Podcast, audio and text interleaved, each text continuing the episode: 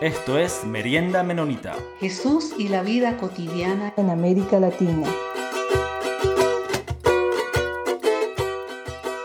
Buenos días. Eh, estamos aquí madrugando un poquito en este podcast de la Merienda Menonita y muy eh, contentas de eh, seguir en este tema que nos ha convocado ya por varios meses, que es la situación política, social, económica de América Latina.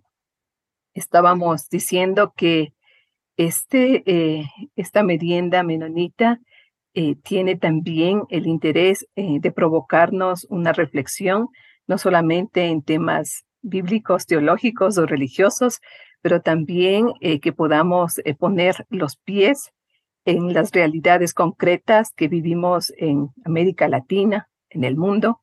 Y por eso hemos, eh, queremos provocar precisamente esta reflexión, este análisis, em, para que eh, los cristianos y cristianas sepamos em, a dónde hemos sido enviados, enviadas, y cuál es nuestro, nuestro compromiso también más allá del templo, más allá de las cuatro paredes de la iglesia, o más bien seguir el compromiso a más de, de las cuatro paredes. Entonces, em, queremos dar la bienvenida a Omar.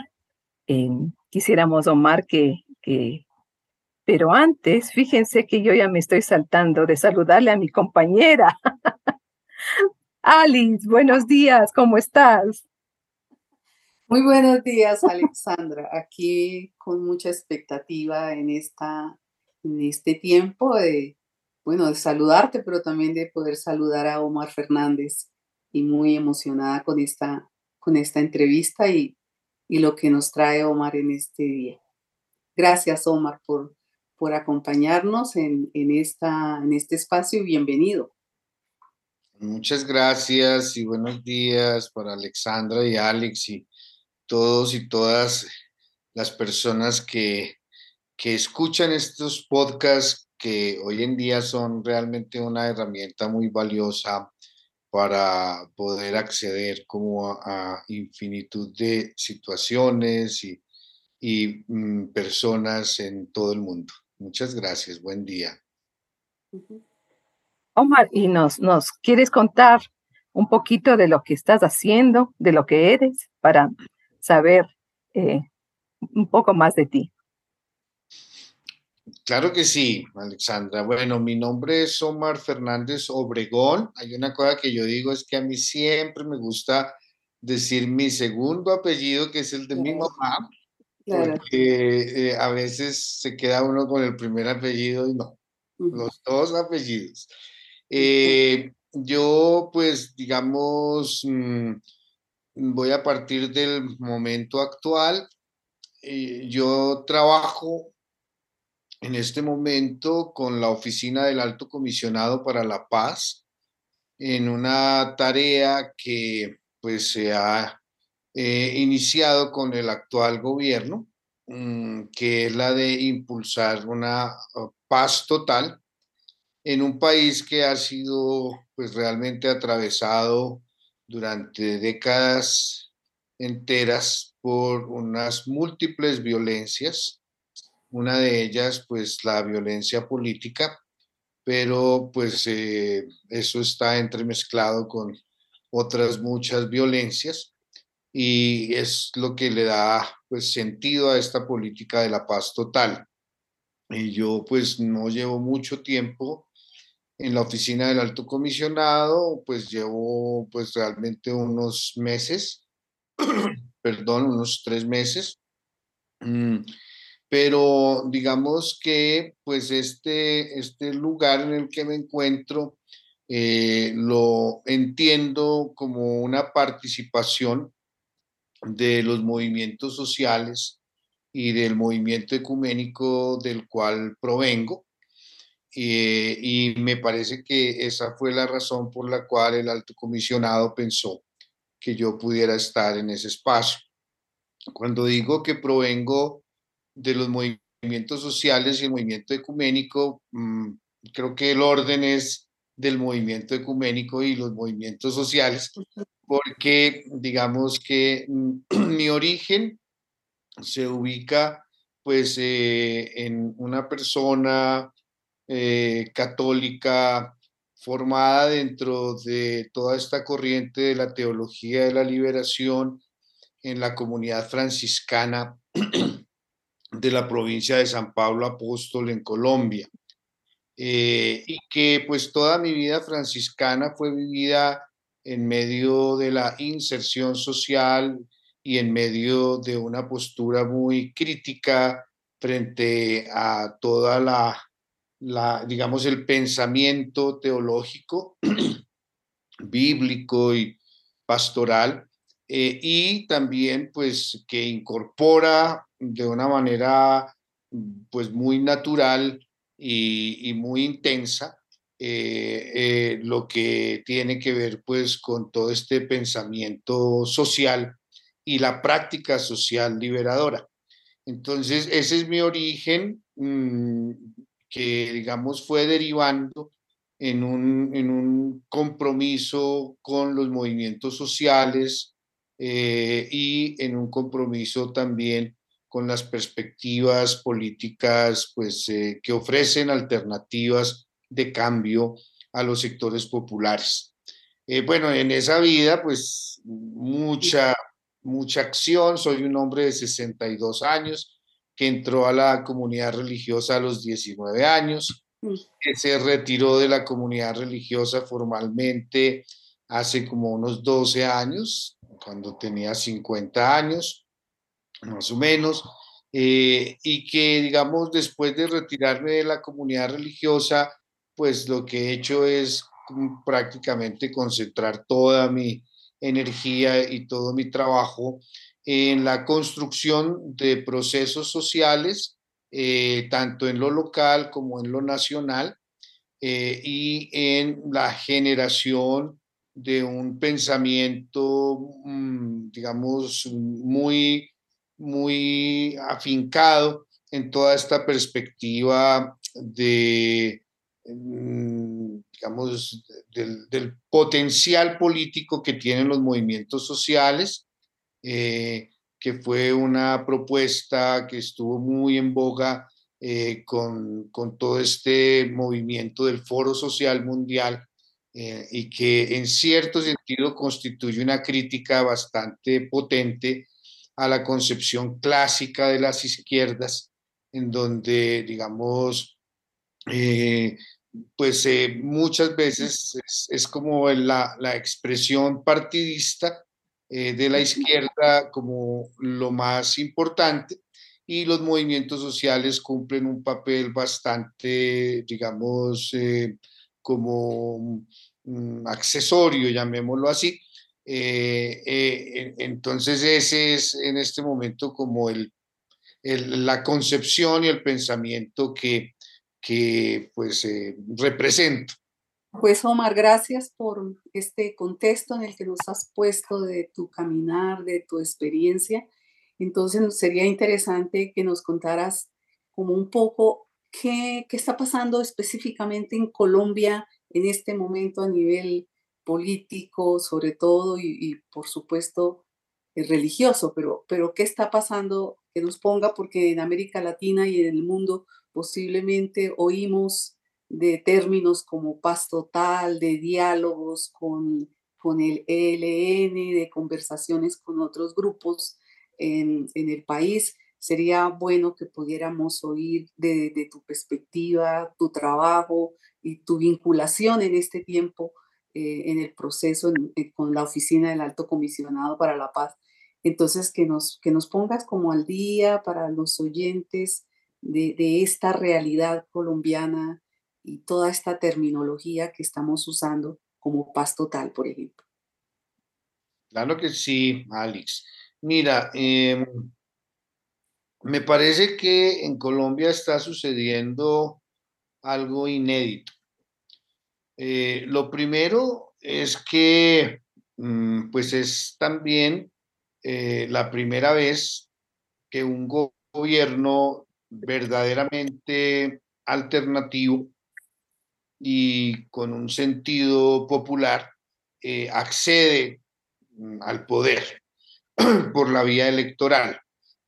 Eh, digamos que ese hecho mm, de por sí no es novedoso en América Latina, en donde llevamos ya pues un buen tiempo eh, viendo cómo en algunos países acceden al gobierno pues propuestas de este tipo, ¿no? En, en Brasil, en Argentina, en, en Perú, en Ecuador, en Bolivia, en Paraguay, o sea, hay un, hay un listado bastante largo de, de gobiernos eh, eh, de corte popular que han, han, subido al gobierno. Lo que pasa es que en Colombia, eh, efectivamente, el régimen político hasta el momento había sido inquebrantablemente un régimen de las derechas. y, y esto pues eh, mm, muy vinculado a un control del poder económico nacional, eh, pues de, de, los, de las grandes, digamos, eh, empresas y de, y de, los sectores económicos más, más poderosos del país. en medio esto de un conflicto armado de muchas décadas,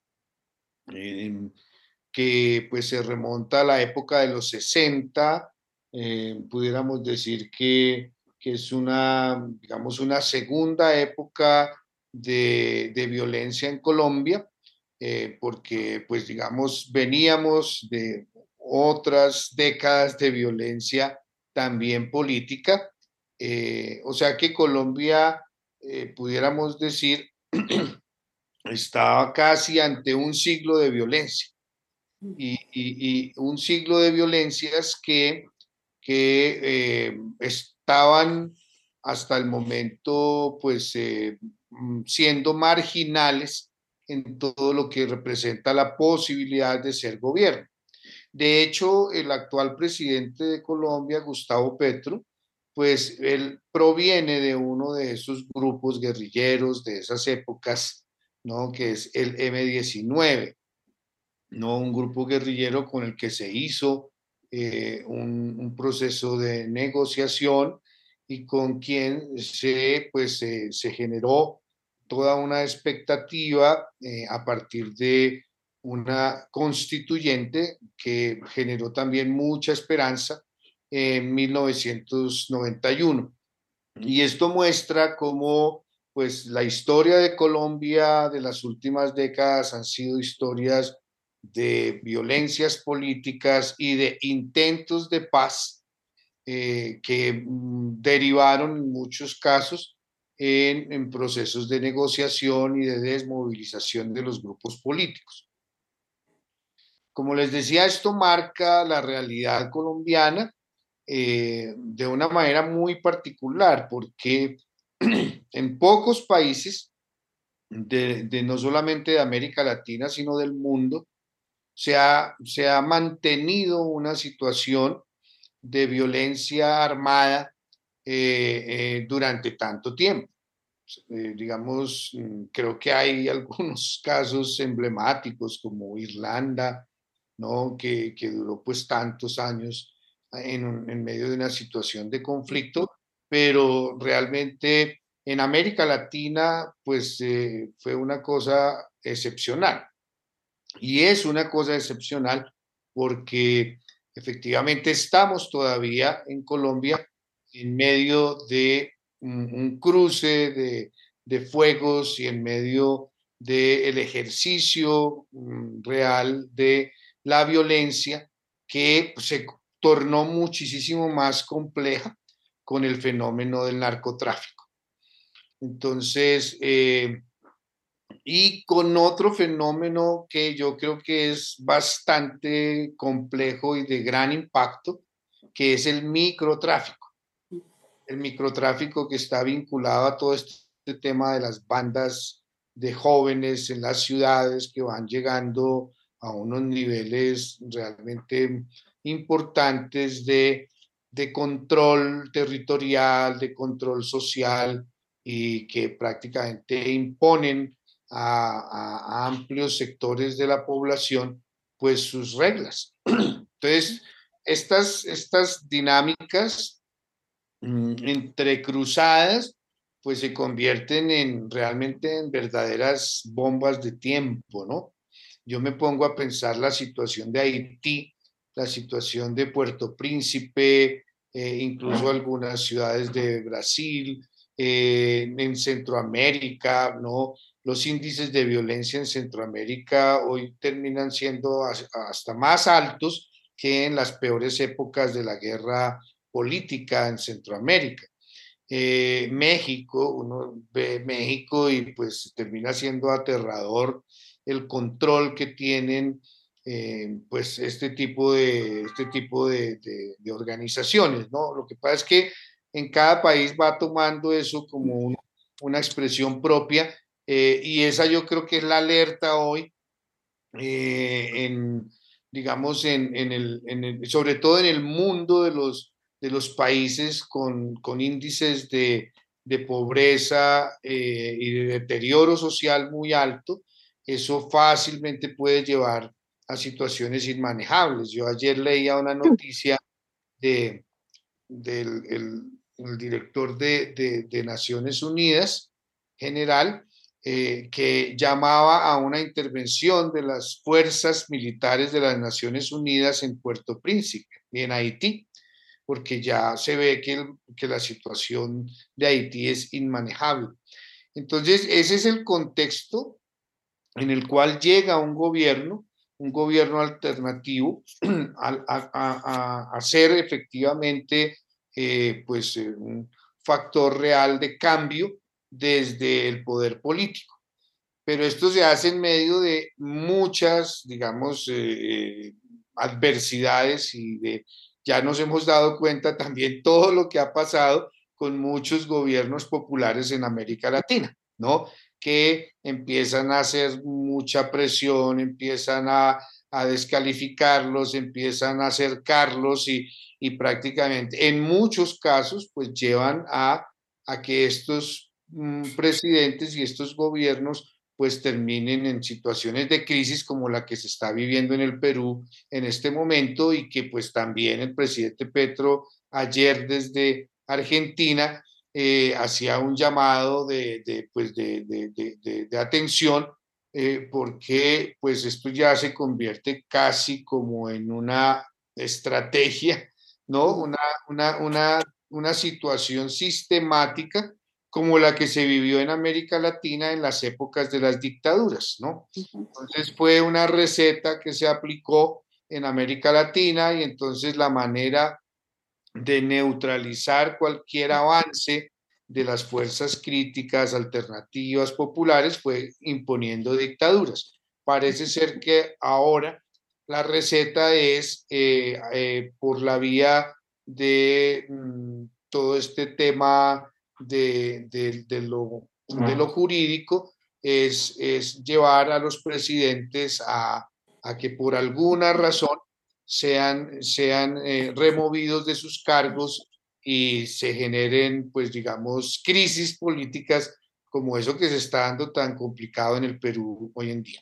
dejo ahí como, un, como, como para decirles que lo que está ocurriendo en Colombia es muy importante, es inédito, se está sosteniendo y representa pues la mayor esperanza de lo que se haya dado en, en el país, digamos, a lo largo de toda su historia. Gracias, Omar, por ponernos en ese contexto tan interesante. Y tomando un poquito en consideración esta, esta formación tuya que viene también desde la teología de la liberación, bueno, que, que, que si, si, eh, si, si, queremos resumir un poco esta teología, la idea central sería la opción preferente para los pobres o por los pobres. Eh, y aquí me pongo también en, en esta que fue la propuesta de Jesús. Me parece que la teología de la liberación toma precisamente toda esta propuesta de Jesús de acercarse a las personas más empobrecidas. Entonces, ¿cuál sería la novedad desde nuestro punto de vista eh, religioso? Parece que la iglesia siempre ha estado preocupada por los pobres y por el sufrimiento. Ha tenido obras de caridad, a veces de compasión, pero más de caridad tal vez. y entonces aquí yo me pongo a pensar, ¿qué desafío tenemos las iglesias para a más de tener esta posibilidad de asistir en compasión, en ayudas humanitarias a las personas empobrecidas. Eh, comenzamos a hacer lo que hizo Jesús y lo que propone la teología de la liberación es dar poder a las personas empobrecidas y que entonces de ellas también surjan las alternativas liberadoras, las propuestas nuevas. Sí, generalmente hemos visto a, las, a los pobres como los últimos, como los que no, no, no sirven más que para eh, la masa electoral, para que la masa electoral sea manipulada. ¿Cómo hacemos desde nuestras realidades eh, religiosas esta posibilidad de que los pobres tengan poder, tengan poder político y sean también los artífices de estas transformaciones sociales? Bueno, eh, muchas gracias, Alexandra. Yo creo que que es muy, muy importante esa idea que tú mencionas, que está propiamente en el corazón del Evangelio de Jesús. Y es que pues son los pobres y las pobres quienes eh, nos, nos muestran el camino, eh, quienes deben ser los sujetos, ¿no? Y yo me acuerdo de esa frase de, digamos, del Evangelio que, que habla del lugar de los pobres, ¿no? Que el pobre es el que le permite eh, eh, al seguidor de Jesús acceder a su promesa, ¿no? Recordemos eh, esta parábola de, del rico Epulón, ¿no? Es decir, que, y, que a veces se termina, se termina como, como mencionando de una manera muy simple, ¿no? De que es más fácil que un, que un rico entre por el ojo de una aguja, ¿no? Que, que un rico al reino de los cielos. Entonces, digamos que, que mm, no es fácil, yo creo que no es fácil darle ese lugar al pobre, porque, digamos, eh, ya mencionaba yo que aún en todos los procesos políticos de cambio, mm, terminan, digamos, prevaleciendo eh, pues estas ideologías políticas eh, que, que en cierto sentido le dan el protagonismo a aparatos muy sofisticados, ¿no? Que, que, terminan siendo y ejerciendo un control absoluto sobre la vida de las personas. Entonces, eh, mm, pienso yo que una de las grandes críticas que se han hecho, por ejemplo, a, a procesos como el proceso venezolano, es, es como esa digamos, esa fuerza tan grande que se le da al partido único, ¿no?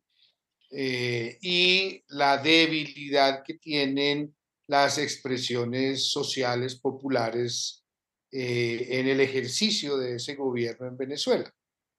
Entonces, pudiéramos decir que es como una versión muy latinoamericana, muy, no muy, muy, muy de nuestra región, de lo que podría ser esta teoría del partido único, que es una teoría pues que viene del pensamiento de la izquierda, ¿no?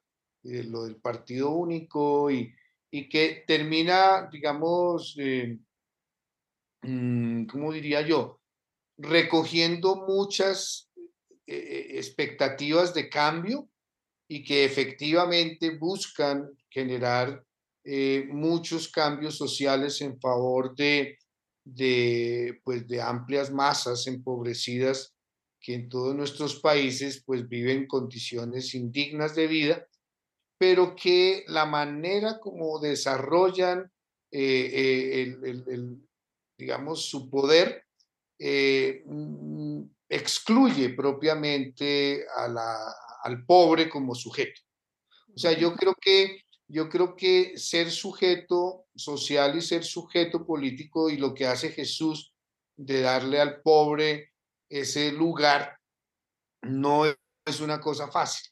No es una, no es una cosa fácil porque están las ideologías, están los mecanismos propios del poder político, ¿no? De, de todo este, digamos, ejercicio de las influencias, de las alianzas, de los círculos cerrados, de las familias que terminan controlando, etcétera, ¿no? Eh, entonces creo que, creo que no es fácil eso, yo pienso que eso sigue estando al orden del día. ¿Dónde está el pobre? Mm. ¿Quién es el pobre, no? Como sujeto.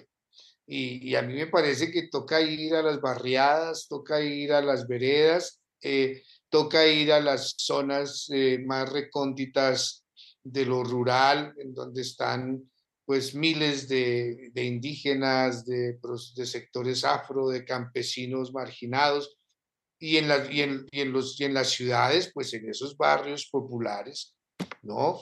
Que están, ah, digamos, superpoblados, eh, esos son los pobres. ¿Y qué significaría entonces que, que los pobres sean efectivamente quienes, quienes le den como la dirección y lideren los procesos sociales, políticos.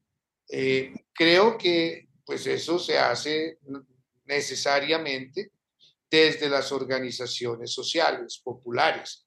O sea, son esos procesos que agrupan las mujeres, que agrupan los indígenas, los sectores étnicos, eh, Mm, incluso en sentidos más, en, un sentido más amplio de la palabra, creo que tenemos que ir a, los excluidos y las excluidas, ¿no?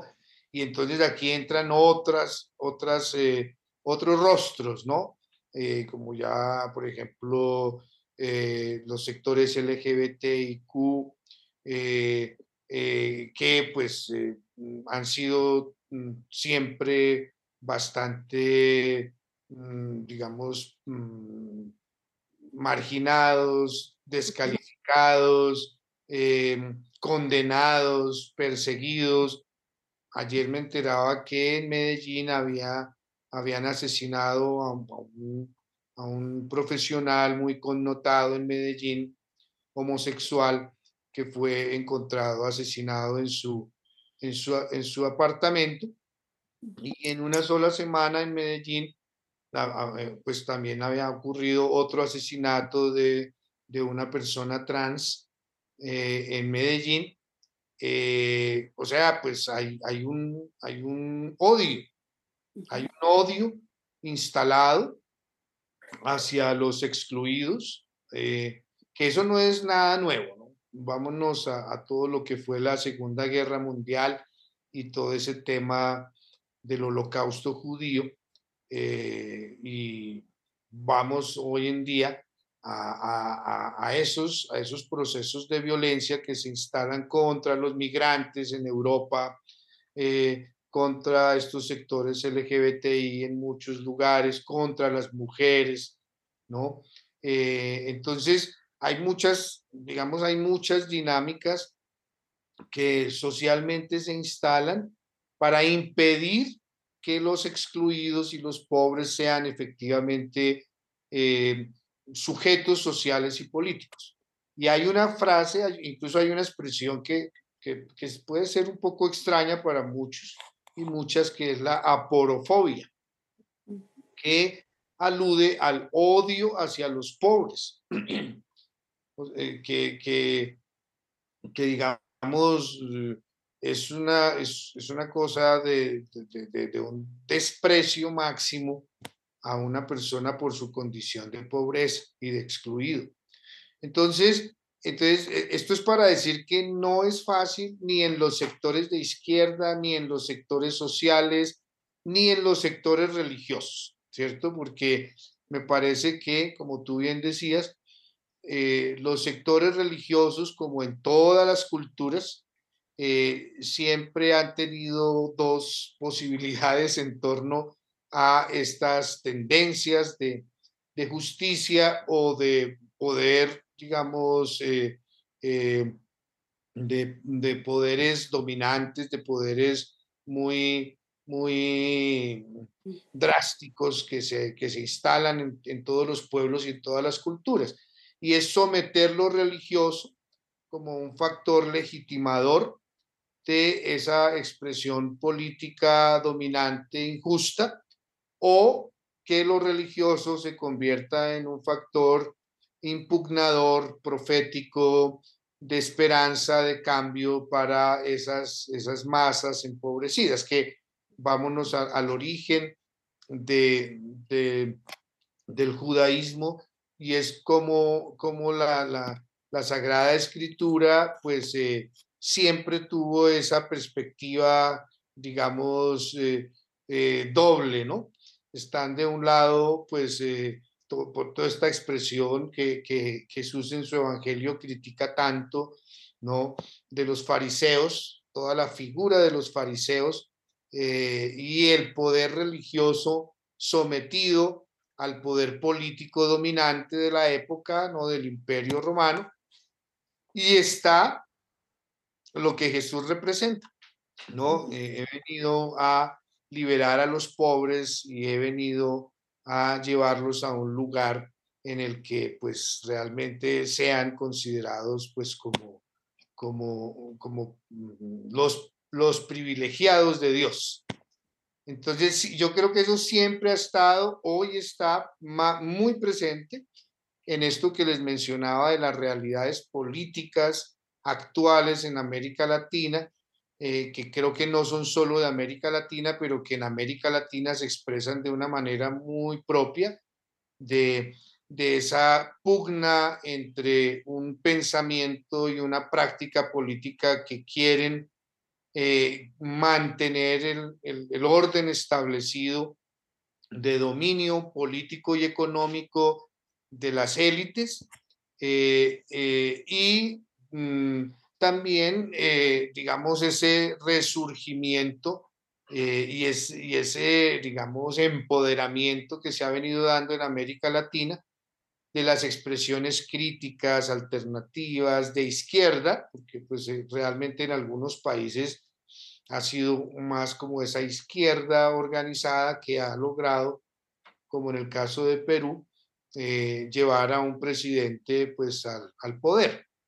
Entonces, en esa pugna que, que, que, está bastante equilibrada, porque creo que hay un resurgimiento de todo este campo crítico alternativo, también se ubican sectores religiosos en un lado y sectores religiosos en el otro y terminan siendo bastante funcionales mutuamente. Yo no creo que es que el poder político manipula al sector religioso para que el sector religioso apoye sus propuestas, como en el caso de Bolsonaro o en el caso de Donald Trump o en el caso pues de Uribe aquí en Colombia, no que no es solamente que hay una utilización del poder político, sino que hay una simbiosis, ahí hay una realmente una consonancia de una propuesta religiosa, digamos, ultraconservadora eh, y una propuesta política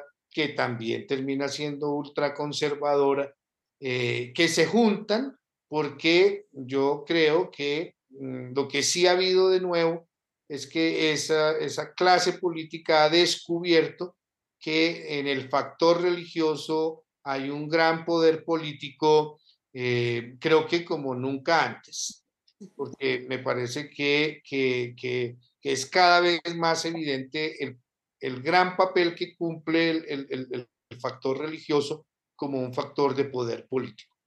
Yo ahí solamente, Alice, eh, si me permites, es justamente esto lo que hemos venido discutiendo o, o reflexionando, ¿no? Primero, el poder político que tienen las iglesias. O sea, hay un poder eminentemente político que puede ser utilizado. Y al, quizás al no, eh, desde nuestras iglesias también se nos dice que no hay que meterse en la política, que la política no es de Dios y que eso es para el mundo. Entonces somos fácilmente manipulables y fácilmente cosechan votos desde nuestra ignorancia política. ¿Cómo logramos desde la fe hacer reflexiones profundamente políticas? Porque si pensamos en Jesús, su reino fue un reino político que atacó precisamente estructuras de poder, que es lo que le llevaron a la muerte.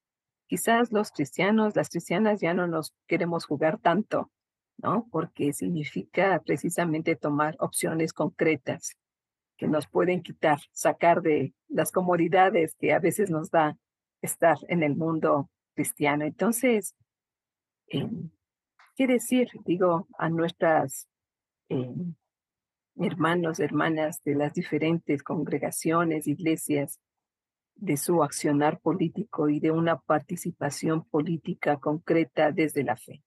Mira, eh, Alexandra, yo creo yo creo que es muy importante, eh, pues, ser conscientes de la capacidad y del potencial que se tiene en términos de influencia en una sociedad.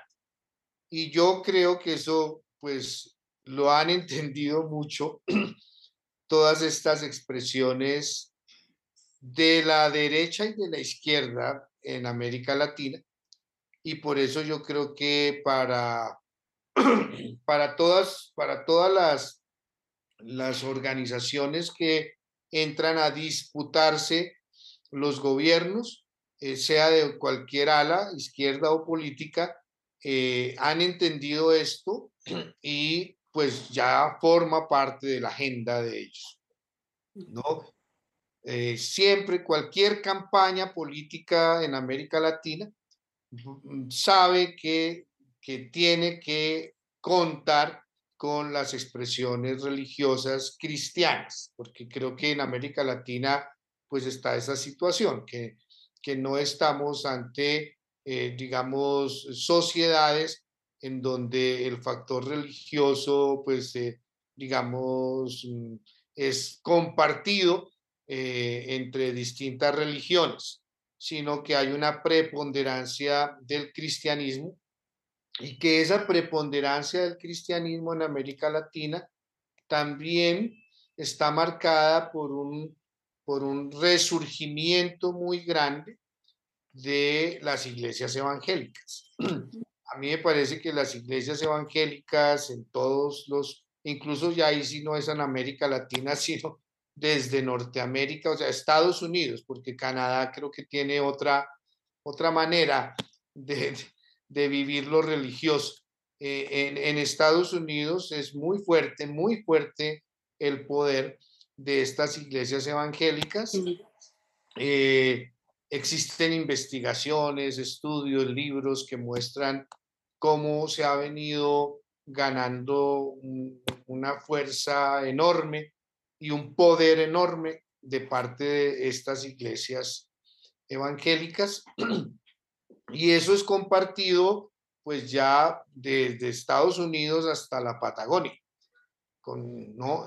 Lo que creo yo es que nos falta a los sectores religiosos tomar conciencia de eso, entender que efectivamente somos una fuerza y que somos un, también un, potencial muy grande en las sociedades actuales. También creo que, digamos, esta realidad nos toma pues un poquito eh, en medio de, de grandes debilidades a los sectores más progresistas de las iglesias. Creo que los sectores progresistas de las iglesias eh, tenemos mm, como una, una condición de debilidad respecto del potencial que se ha ganado en, en las alas más conservadoras de estas iglesias cristianas. Mm, y lo tercero que diría es que pues eso no nos puede llevar a, a perder la esperanza, porque creo que siempre el, el, el, poner como al pobre como el lugar social y teológico preponderante que es el mensaje de Jesús, nos lleva a creer en lo sencillo, creer en lo pequeño. Y creer en lo sencillo y en lo pequeño tiene que ver con creer en el pequeño grupo, creer en el, en el proceso, digamos, eh, también modesto que se instala eh, de formación, de concientización, que hemos hecho pues eh, siempre. Yo pues que he tenido también posibilidad de, conocer el proceso de los menonitas en Colombia, pues yo me acuerdo desde, desde mis orígenes también, como la iglesia menonita estaba ubicada en barrios pobres, generando procesos de concientización de las mujeres, de organización comunitaria desde esos barrios populares. Después creo que se dio una opción muy fuerte por parte de la iglesia menonita con el tema de la paz y eso sigue ahí presente. Y eso mismo hacíamos sectores de otras iglesias cristianas. En la iglesia católica, pues toda la expresión más crítica y liberadora, pues siempre fuimos muy poquitos, ¿no? A comparación del poderío de, en, cierto sentido, como el, el modelo dominante y más preponderante y fuerte de la iglesia católica, pues fue el de las, digamos, eh, expresiones más conservadoras. La teología de la liberación no fue, digamos, como, como no representó, digamos, un, un cambio al interior de la Iglesia Católica, sí representó un, un, una, digamos, una alternativa muy fuerte social y política en su momento, pues a tal punto que los poderes de los Estados Unidos decidieron no instalar una persecución en toda América Latina contra las expresiones de la teología de la liberación, porque ellos sí entendieron ese potencial de peligro que había en, en, los sectores, digamos, más críticos de, de, las iglesias, ¿no? Entonces, yo creo que debemos creer en lo sencillo, en lo pequeño, en los procesos de concientización, de organización de las comunidades. Y ahí yo hablo desde un proceso concreto que es la Mesa Ecuménica por la Paz. La Mesa Ecuménica por la Paz es un movimiento que creamos varias iglesias cristianas en, en, una, en un momento en el cual en Colombia hablar de paz era ya un peligro, porque era ser señalado como guerrilleros. Y eh, nosotros y nosotras en aquel momento lanzamos esta propuesta de la Mesa Ecuménica por la Paz en una cosa que también representó mucho, mucho recelo y temor, era el diálogo directo con los grupos armados. Ese fue un ejercicio que hicimos en la Mesa Ecuménica por la Paz, ¿no? Le pedimos a los grupos armados que, pues, que, que, que se comprometieran con la paz, que iniciaran procesos de, de, diálogos y de negociación con, con los gobiernos, ¿no? Con el gobierno de la época. Obviamente, toda negociación mm, supone dos partes y en algunos casos tres partes, como en el proceso del ELN hoy, porque el ELN siempre ha planteado que en una negociación no solo va el gobierno y la guerrilla, sino va la sociedad en un lugar muy preponderante cosas que a veces es muy difícil de manejar. Entonces, ahí es donde yo creo que las iglesias tenemos, tenemos que creer en nosotros, eh, digamos, y nosotras. Y eso, eso lo está haciendo más, el, el, el, aparato político está creyendo más en nosotros que nosotros mismos. Pues Omar, es muy rico todo lo que nos estás compartiendo y nos pone en muchas dinámicas y nos pone también en muchas reflexiones en Colombia. Eh, tú tocaste ahora para finalmente ir cerrando este espacio, pero tú tocaste el tema de, de lo ecuménico y a mí me parece que, que quisiera oír un poquito sobre cuál es el papel que el ecumenismo está jugando en este momento en Colombia y cuál crees tú que debe ser el papel que eh, a partir de la realidad colombiana que estamos viviendo, eh, la mesa ecuménica o el proceso ecuménico debería como desafío eh, estar jugando en este momento tan especial, coyuntural, diría yo, y este momento tan definitivo para el proceso colombiano. ¿cuál serías, ¿Cuáles serían uno, dos o tres desafíos que tú dejarías para nuestros oyentes que crees que del ecumenismo en Colombia en este tiempo debería ser eh, como la bandera o, la, apuesta? Bueno, muchas gracias, Alex. Eh, yo creo que un desafío que tiene el ecumenismo es precisamente esta perspectiva de diálogo al interior del proceso religioso cristiano Mm, que, que me parece a mí no ha sido suficientemente explotado y vivido. A mí me parece que cada iglesia, cada expresión eh, religiosa cristiana sigue poniéndose como al centro, ¿no? Y, y, sigue planteándose todavía como, como, digamos, como muy protagónica. Y me parece que, que no, que debemos, que debemos asumir una actitud como un poco más al estilo de Jesús, más humilde, más sencilla, y, y, eso, y eso supone realmente instalar procesos muy serios de diálogo y de acercamiento entre las iglesias. También creo que ese acercamiento debe hacerse muy por la base. No, no quiere decir que no, que no sea importante hacerlo desde las jerarquías y desde los, desde los, los y las líderes, de, de las iglesias. Pero sí creo que es mucho más válido, más potente hacerlo desde las bases, cosa que no es fácil, porque, digamos, yo creo que el ecumenismo sigue siendo una expresión bastante marginal de, de las eh, vivencias de, las iglesias, ¿no? O sea, eh, se le tiene temor, se le da un lugar bastante secundario eh, y, y creo que no habla bien de nosotros y nosotras, porque yo creo que nuestras iglesias están proponiéndole a los sectores populares la unidad, la organización, ¿no? Eh, la construcción de pueblo, ¿no? Pero creo que, creo que no, lo, no lo vivimos con esa fuerza que debería tener. Eso no, no le resta importancia a los esfuerzos existentes, solo que me parece a mí son esfuerzos eh, bastante también modestos. no por modestos dejan de ser importantes, como ya había dicho antes, ¿cierto?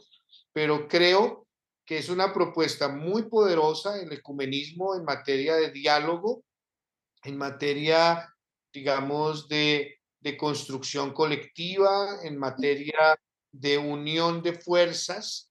Eh, desde tradiciones distintas de, del cristianismo. Eh, y creo yo que, que, obviamente el ecumenismo también pues va a estar como eh, relacionado con las expresiones eh, que pueden ser mm, las dos que he mencionado, que, que pueden ser más cercanas a, a, a, tendencias conservadoras o, más cercanas a tendencias liberadoras y críticas. Entonces creo que como cualquier expresión ideológica, pues puede tener, digamos, eh, como una inclinación más hacia uno u otro lugar. Eh, en el caso, digamos, de, procesos en Colombia, pues hay unas eh, expresiones como creo que DIPAS es un ejercicio bastante cercano a la mesa ecuménica eh, y tenemos un diálogo entre nosotros y creo que esas expresiones pequeñas pueden jugar un, papel importante en las iniciativas. Eh, hoy en Colombia, por ejemplo, en estas iniciativas de paz que se están dando, eh, podemos jugar un papel importante, ¿no? Eh, por poner un ejemplo, en, la, en las mesas de diálogo con el ELN, una de las delegadas del gobierno es una compañera de la iglesia presbiteriana eh, que, que está haciendo presencia eh, en un lugar de mucha importancia. Y hace poco hubo una caravana humanitaria que se realizó hacia el Chocó y hacia el Valle. Hay una presencia de un pastor. Eh, esta caravana fue parte del primer acuerdo al que se llegó entre el ELN y el gobierno colombiano. Estas nuevas dinámicas de negociación plantean que los acuerdos que se vayan haciendo en cada ciclo se van implementando inmediatamente. Entonces, un acuerdo que se hizo en el primer ciclo fue de generar una iniciativa de un alivio humanitario a comunidades que estaban sufriendo situaciones muy complejas en medio de la guerra. Y entonces ahí se decide realizar esta caravana y ahí va un pastor ¿no? un pastor de una iglesia cristiana, y está la presencia también de esta compañera en la delegación del gobierno permanente. Eh, entonces, eh, eh, digamos, y recientemente se, se, envió una carta de DIPAS haciendo un llamado a propósito de esto del cese bilateral al fuego. entonces, creo que aunque seamos pocos, tenemos un papel y creo que el actual gobierno no reconoce un papel y tenemos que jugar ese papel. Pues Omar, muchas gracias. Esto ha sido un tiempo muy, muy rico, muy ilustrador. Eh, nos ha puesto en otras dinámicas y también nos llama la atención a, atender como algunas pistas y algunos eh, desafíos que tú nos dejas sobre la mesa. Omar, le agradecemos profundamente de Merienda Menonita eh, tu tiempo. Sabemos que estás muy ocupado y muy comprometido con tantos frentes en este momento, pero gracias. Gracias por este tiempo y, que el Espíritu le siga guiando en esta jornada continua en, Colombia en estos tiempos. Muchas gracias. Muchas gracias a ustedes, Alex y Alexandra. Valoro muchísimo estos, estos espacios, digamos, en casa, porque para mí yo me siento en casa en, en cualquier escenario ecuménico. Eh, valoro y tengo mucho cariño por, como ya lo mencioné, por todo el aporte que se ha hecho desde la Iglesia Menonita en el país. Y las animo a que continúen firmes también en este pequeño esfuerzo de abrir los ojos, abrir los oídos, abrir la mente al cambio a través de estos podcasts. Muchas gracias. Gracias. Gracias, sí. Ahí está el poder de lo pequeño que es eh, algo que me llevo profundamente. Somos pocos, pero podemos incidir. Eh, también agradecemos a la Red Menonita de Misión y la revista Anabaptist World por hacer posible este espacio. Nos pueden seguir en Instagram y en Facebook como Merienda Menonita. Muchísimas gracias por habernos escuchado en esta mañana que hemos eh, tenido la Merienda Menonita. Un abrazo fuerte.